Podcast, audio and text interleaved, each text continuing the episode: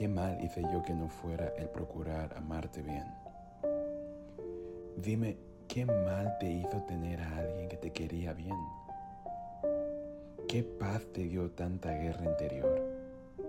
Me alisté a esa guerra, perdí batallas, me quedé ciego y por ende nunca pude ver que fue una guerra en la que quien la proclamó decidió perder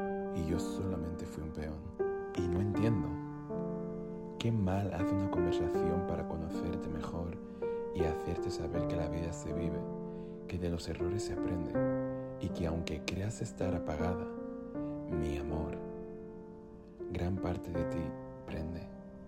¿Qué tan malo fui al preocuparme por tu dolor y ocuparme de que ocuparas un lugar en mi corazón para darle lugar a tu voz, convertir tus dudas en decisión? Enseñarte a lidiar con la depresión por determinación y pasionalmente amarte sin condición. Qué mal, qué bien te hace el silencio que gritas a callar de lo que hay en tu interior. Qué mal hace el amar. ¿Por qué tan común tu rechazo?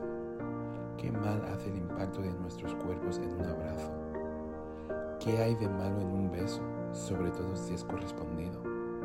Qué mal tiene el decidir que pese a tus imperfecciones, quiera yo estar contigo. Explícame, ¿qué bien te hace el saber que me amas y no ser capaz de confesarme que por ello tienes miedo? ¿Qué mal tiene la fortuna de tener a alguien que esté dispuesto a tener conversaciones que sean incómodas con el propósito de construir un futuro contigo?